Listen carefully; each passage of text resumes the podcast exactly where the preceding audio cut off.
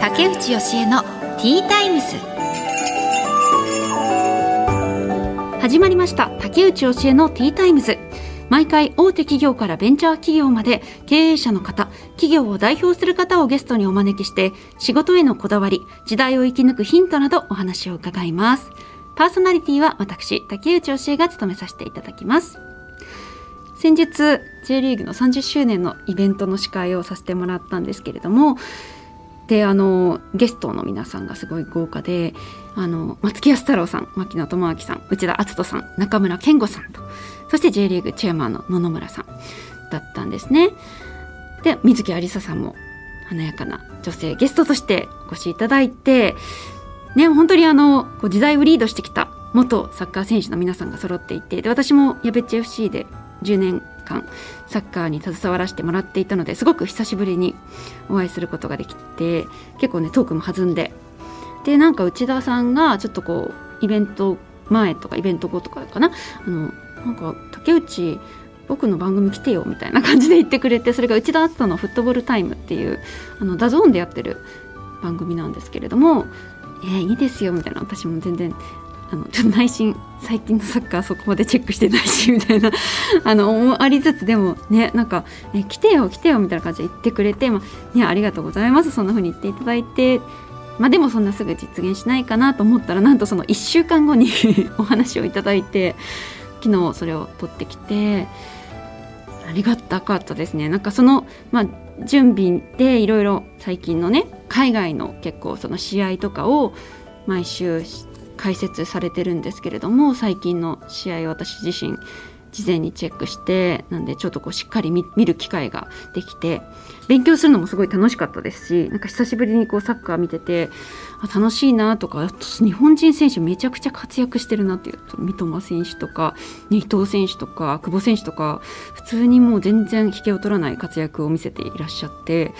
すごいな楽しいなってなんかちょっとね改めてサッカーの魅力をもう一回再確認できたんですけれどもでなんかそこであの内田さんの番組なんですけど牧野智明さんがゲストで私でほとんどそのイベントの、ね、出演者じゃんって感じなんですけどそうそれであのその最新の試合見ながらも自分たちの思い出話とかいろいろして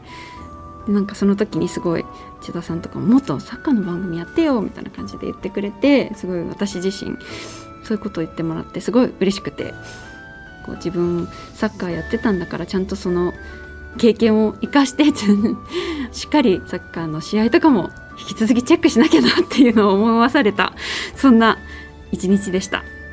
さて今回のゲストなんですけれども株式会社ブレストホールディングス代表取締役の渡辺拓馬さんです。認可保育園や学習塾の運営をされている会社だそうです。この後たっぷりお話を伺います。最後までどうぞよろしくお願いします。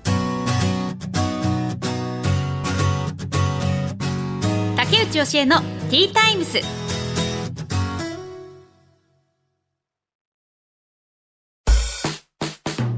てここからは企業の代表の方をお招きしてお話を伺います株式会社ブレストホールディングス代表取締役渡辺拓馬さんです。よろしくお願いいたします。よろしくお願いいたします。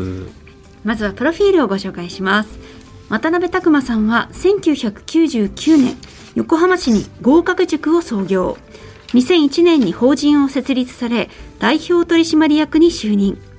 2005年多店舗展開をスタート2011年には社名を株式会社ブレストインキュベーションに変更され、学習塾ブレストを14スクール展開、総称をブレストグループとされました。その後、保育事業、就労支援事業など事業を多角化され、2021年、持ち株会社制に移行。グループ管理会社を株式会社ブレストホールディングスとされました。今年1月からはハイスペック賃貸ブレスタイルをプロデュースされています。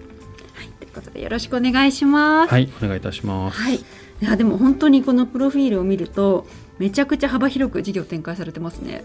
うん。今何をやってらっしゃるんですか？そうですね。今は私自身は今年はずっとこの新事業のブレスタイルをやってましたね。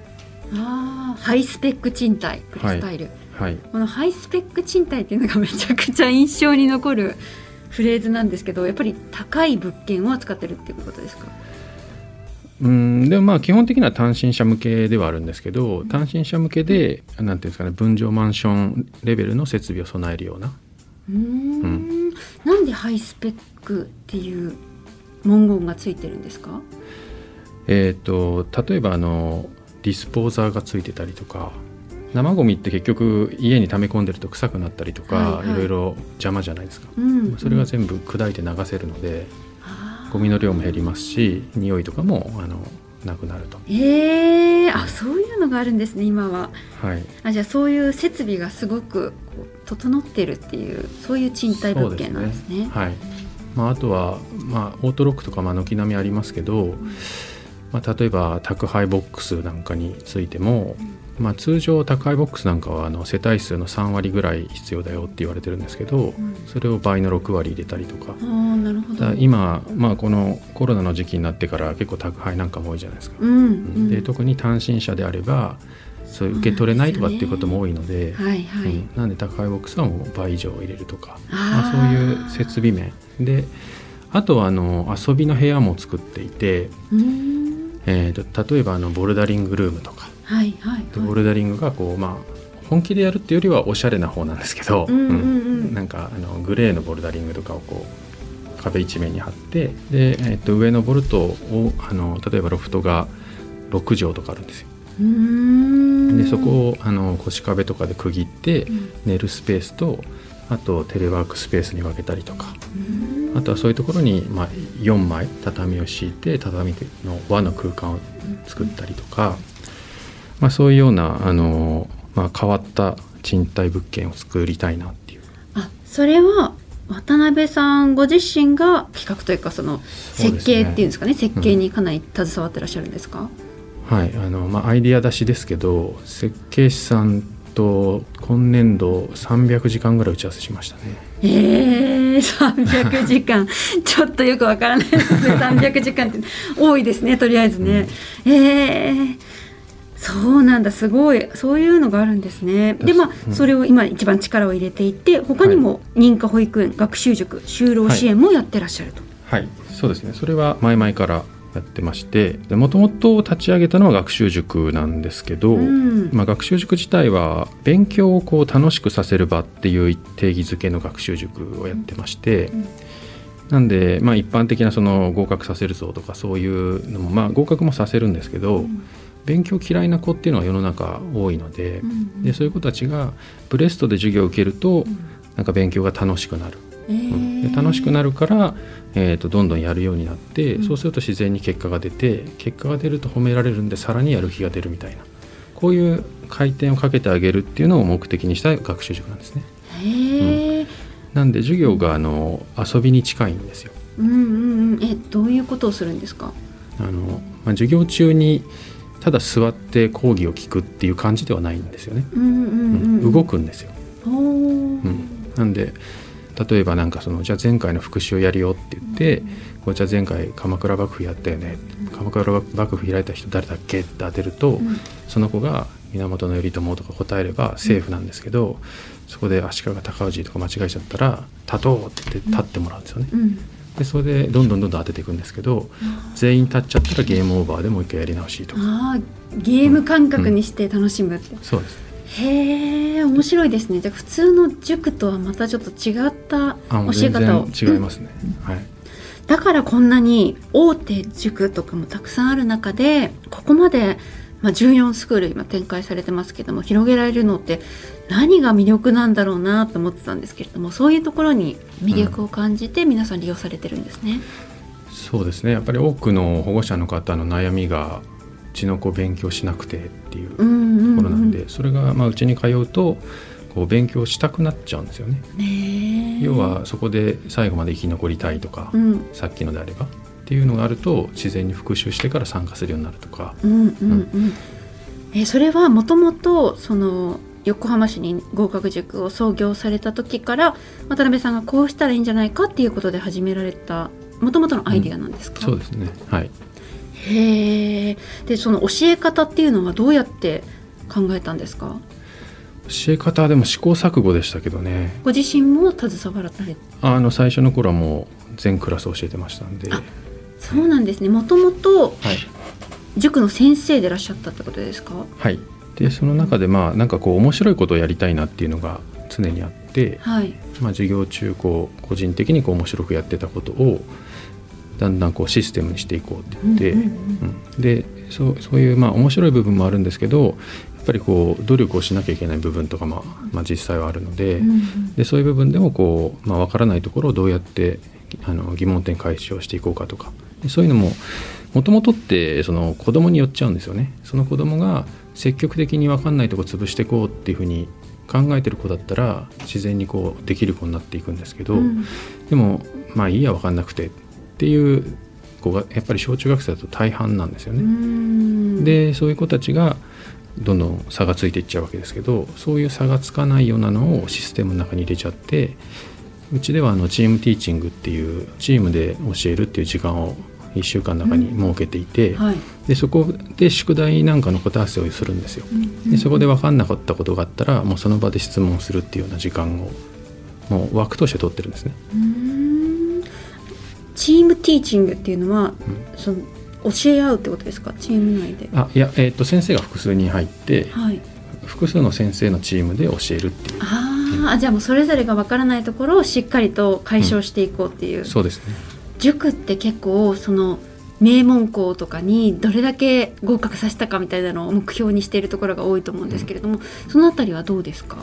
うん、あのうちはそこはあの、まあ、どうでもいいって言ったらあれですけどあまり力点を置いてなくてあれって結局優秀な子どれだけ囲い込んだかっていうだけなんですよね。なんでじゃあ特待生制度とか、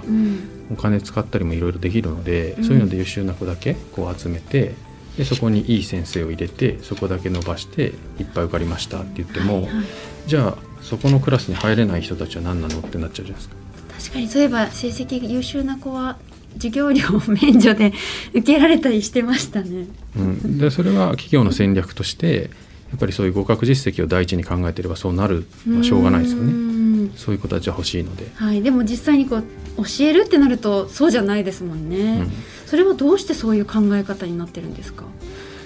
もともとなんか商業主義じゃないんですよね。なんかその子どもたち一人一人頭いい子だろうが悪い子だろうがその子の中で伸ばしてあげたいなっていう思いが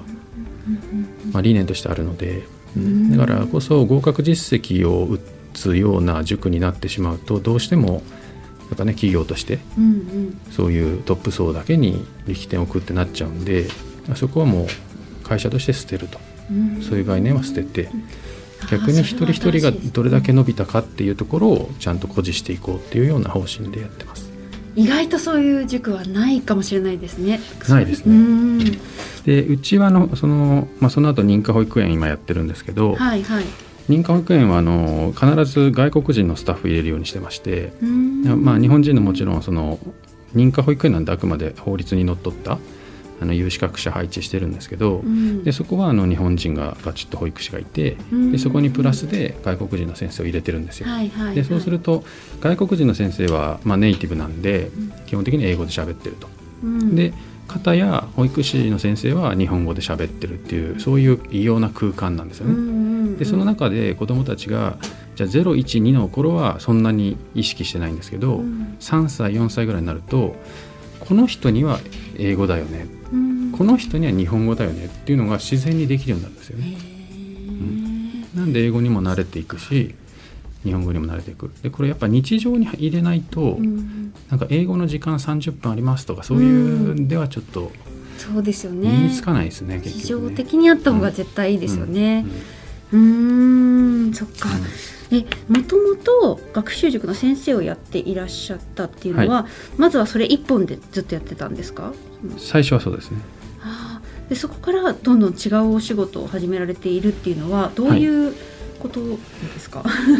うんえーと、まず学習塾を広げていく中で、まあ、最初も本当に自分でただやってましたっていう感じなんですけど多店舗展開できるような仕組みを作ってでじゃあ自分で教えなくてもちゃんとそういう成果が出るような、うん、あのやり方っていうのをこう作り上げていきました。で、えー、そこでこうじゃあ社員が増えましたとかってこう増えていく中で若い女性社員のあのライフスタイルにやっぱり学習塾って合わないんですよ。要はその20代前半ぐらいの頃は頑張れても、うん、じゃあ結婚だ子育てだっていうのが来た時に、やっぱり塾ってどうしても部活が終わった後の夜の時間帯の仕事なんで、はい、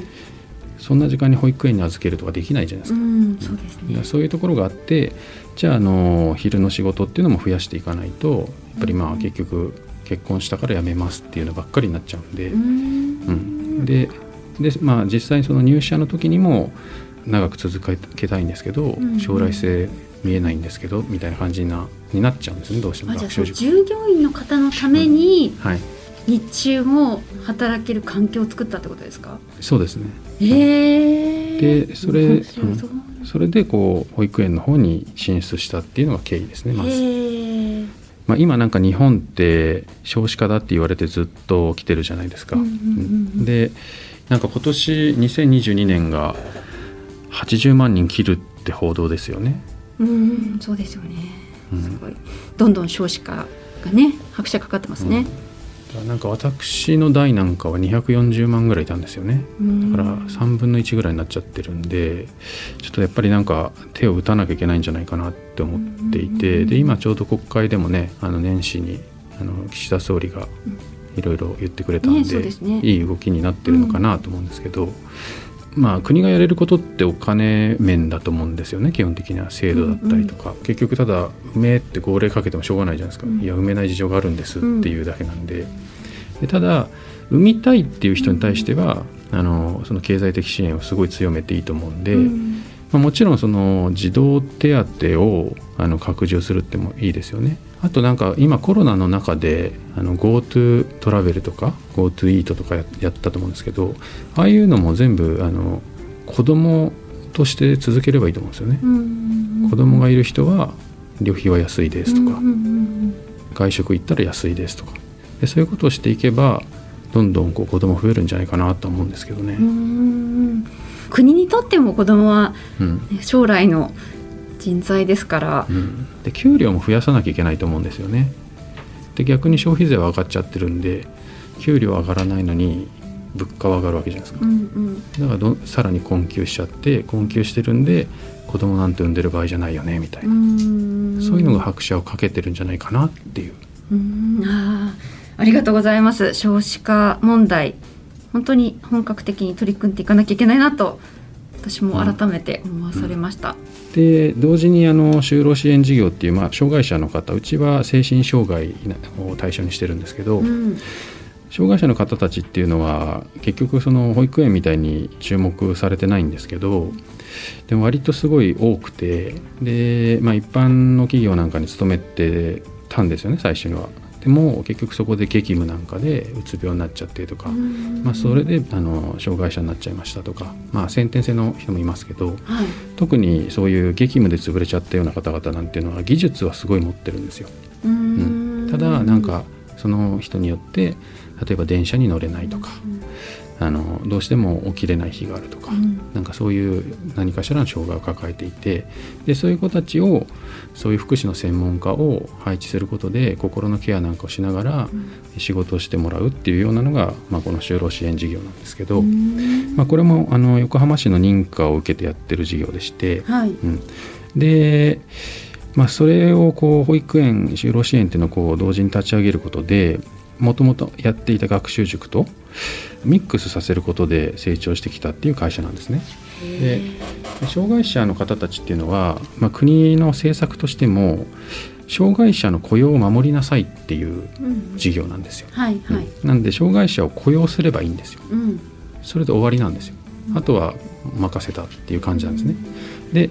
でも任せられた時にじゃあ実際にその障害者の方が出勤してきました、うん、でも仕事ありませんっていう状態だと、うん、結局じゃあ今日そこら辺でお茶飲んでていいよ、ね、いれば補助金入ってくるがいいよみたいな、はい、そういうのもできちゃうんですけど、うん、でもせっかくそういう起きれないとか電車乗れないとかなんかそういういろいろなものを乗り越えてやっと出勤してきたのに、結局やることないからって言われたら、なんかやりがいがどんどんなくなっていくわけじゃないですか。すね、だからもうそういうところに対していかにこう豊富な仕事を提供できるかっていうのが、うん、あの要になるんですけど、うんうん、逆にあの学習塾とか保育園ってまあ、あの子供にまつわる仕事なので割と昔からブラックな業界ではあるんですよね。まあね皆さん忙しくてっていう、うん、そうだからその忙しい理由も、うん、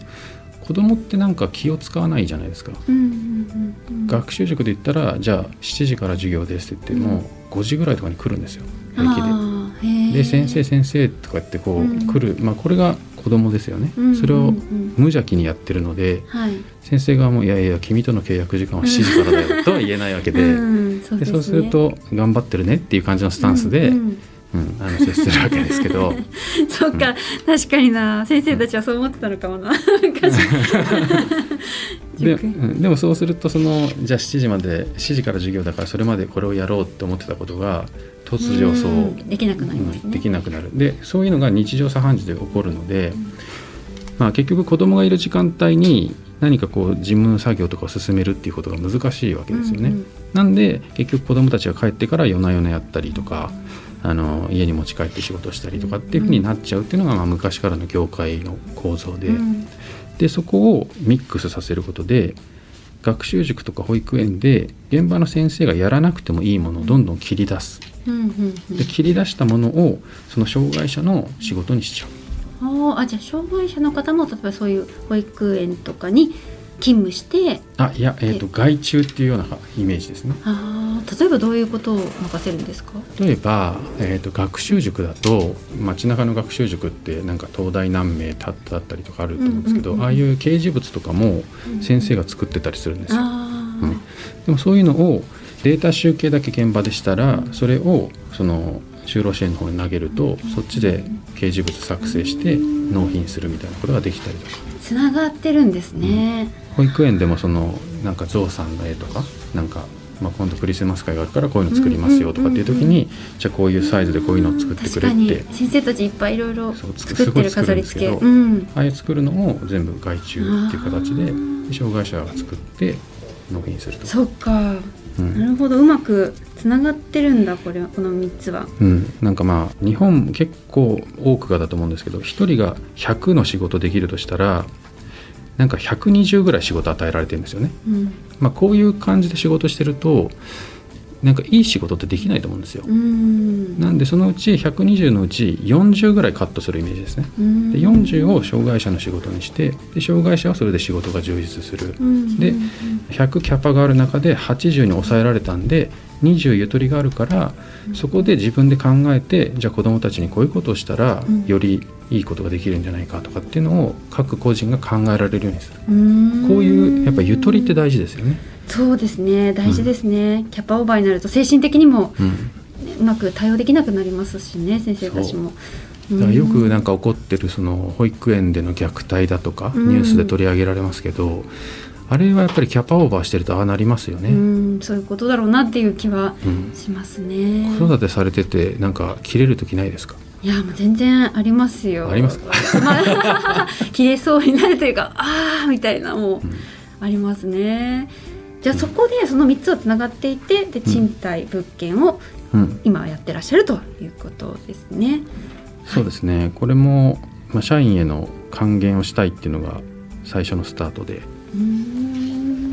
でやっぱりねこういいものを作って、えー、そこに、まあ、シャワリで安く住んでもらいたいという、うん、そういう思いであなるほど従業員も住めるような場所にっていう。はいうんじゃあ最後にこれからの夢、はい、目標を教えてください。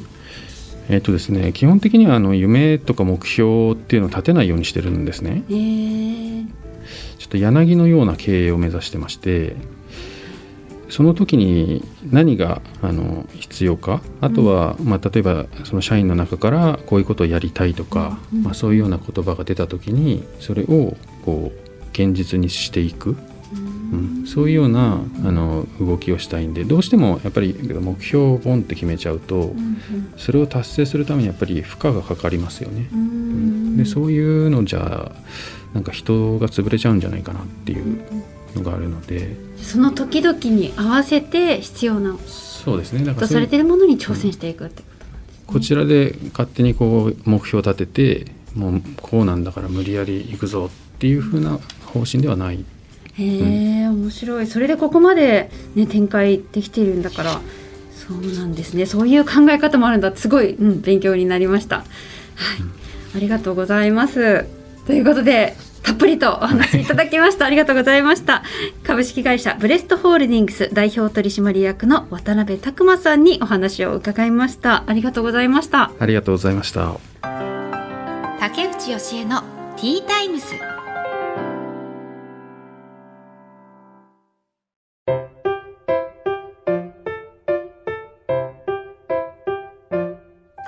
さて恒例の本日の一品です。今回は銀座芭蕉堂のわらび餅まんじゅうです。えー、あ、いいですね。和なお菓子は久しぶりかもしれない。えー、わらび餅で包んでるんですね。味は、まあ、ここにあるのは4種類で、抹茶とこしあんと安納芋とミルク。うーん、あ、なんか普段ね、やっぱきな粉とまぶして食べたりしますけれども、ちょっとこう、配合とか炊き方を変えて、餅食感に仕上げてるんですって。じゃあ私はこしあんいただきます。あいい見た目。あんが透き通ってますね。わらび餅に包まれたあんが。涼しげ。よし。じゃあまず お茶からいただきます。うん。はい。ではフォークを通します。うん。もちもち。プルンプルン。いただきます。うん。なるほど。本当だ。食感が全然違う。もちもち。このわらび餅のまとわりついてくる感じのプルプルな。うん。美味しい。そして喉越しがめちゃくちゃいいですね。トゥルルルンって。通っていきます。あっという間に食べられる。美味しい。久しぶり。和菓子。うん。冷やして食べてもいいんですね。確かに。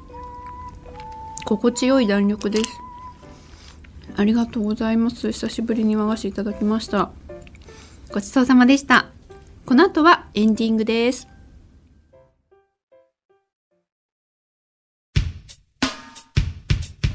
竹内教えのティータイムズ、そろそろお別れの時間となりました。えー、今回はお一人ということで、株式会社ブレストホールディングス代表取締役の渡辺拓馬さん、お話を伺いました。本当にいろんなことに挑戦されていて、目標ってあるんですかって伺った時に特にないと。柳のようにこうねあのしなやかにその時々に応じて目標を立てて進んでいきたいっていうお話をされていてそういう考え方ってあるんだって。その考え方ででもここまで広げていかれているっていうのはすごいですね。すごく柔軟な考え方を持ってらっしゃるんだなと思いました。ということで、竹内教えのティータイムズお時間となりました。お相手は竹内教えでした。また次回お話ししましょう。